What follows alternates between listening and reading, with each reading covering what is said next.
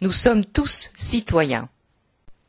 Aurélie Godefroy, journaliste à l'émission Présence bouddhiste sur France 2, a reçu Mathieu Ricard pour des entretiens passionnants avec en toile de fond l'ouvrage du moine et photographe Un demi-siècle dans l'Himalaya, publié aux éditions de La Martinière. Un superbe ouvrage dont voici la présentation.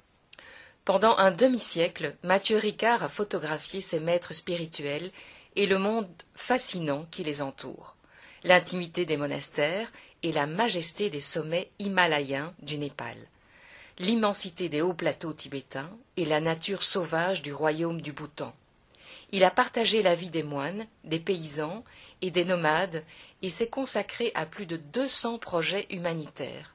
Cette somme photographique de trois cent cinquante images, accompagnée de textes dans lesquels il retrace son parcours personnel, est un hommage éclatant à la sagesse, la compassion et à l'Himalaya, un témoignage qui est aussi l'œuvre d'une vie.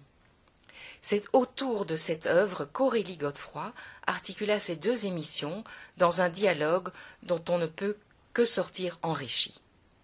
Par ailleurs, dans son ouvrage Rencontre fraternelle avec Mathieu Ricard et le Dalai Lama, publié aux éditions Jourdan, Pierre Guelf, auteur et chroniqueur à Fréquence Terre, a principalement mis en évidence les éventuelles similitudes symboliques entre le bouddhisme et la franc-maçonnerie, deux philosophies non dogmatiques, et il y aborde le, terme, le thème ô combien d'actualité de la violence dans la société et des remèdes à y apporter.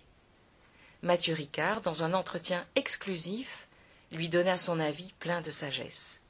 Bien entendu, cet avis éclairé fait partie des chapitres de ce livre, aux côtés de ceux du, Dalai Lama, entre autres.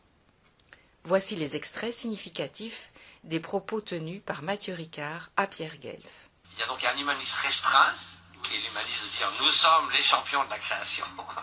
il y a l'humanisme étendu, qui est aussi d'être humain envers les autres espèces nos concitoyens en ce monde, 8 millions d'espèces. Donc cet humanisme étendu, ça va bien, mais la dictature de l'humanisme qui prône une espèce de suprématie totale de, l'être humain et que tout le reste est à sa disposition, alors là, je n'y souscris pas du tout. Où puisez-vous cette force d'action? Ben, ce n'est qu'une impression, parce qu'en fait, euh, si je regarde les 45 dernières années, j'ai passé 5 ans en retraite solitaire, euh, dans des ermitages divers, au, au Darjeeling, au Népal. Euh, je, je, ne reste jamais plus de une heure de plus que nécessaire dans une ville.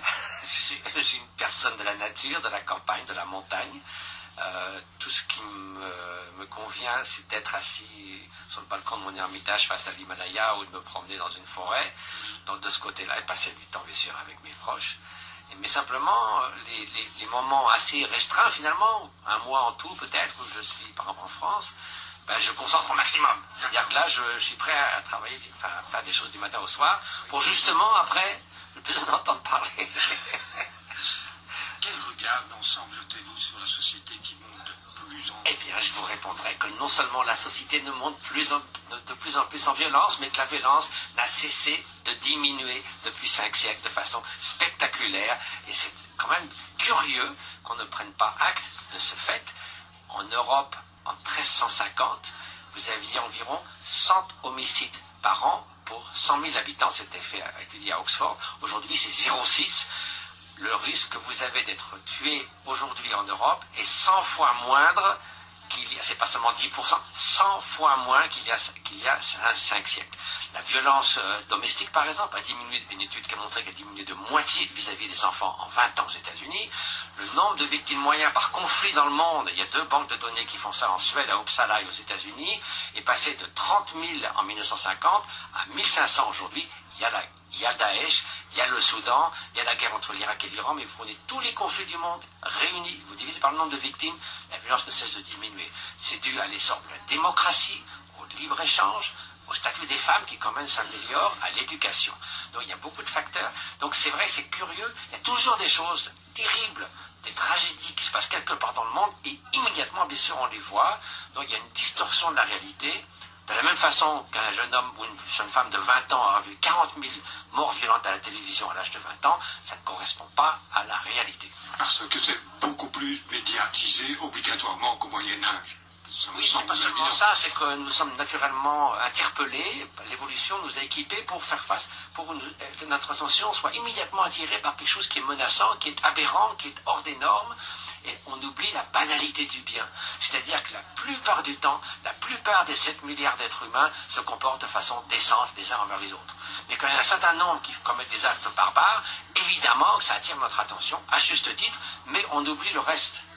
C'est-à-dire que la plupart du temps, nous sommes des personnes qui se comportent raisonnablement de façon bienveillante ou décente les uns envers les autres. Une toute dernière question. Si vous aviez un message à lancer à l'homme, quel serait-il? L'homme et à la femme, à l'humanité. Homme avec un grand H. Oui, à l'humanité, disons. Eh bien, ça serait que nous sommes déjà des super coopérateurs. Rien ne fonctionnerait dans nos sociétés sans la coopération. Mais que pour faire face aux défis des temps modernes, notamment euh, la précarité au sein de la richesse, euh, les inégalités qui vont croissantes, et surtout le grand défi du XXIe siècle, celui de la- l'environnement, c'est-à-dire de l'avenir de- des générations futures et de la biosphère, eh bien, il nous faut passer à un, à un stade supérieur de coopération. Donc, vive la révolution altruiste. C'est tout ça dont nous avons besoin. Merci beaucoup. Retrouvez et podcastez cette chronique sur notre site fréquenceterre.com.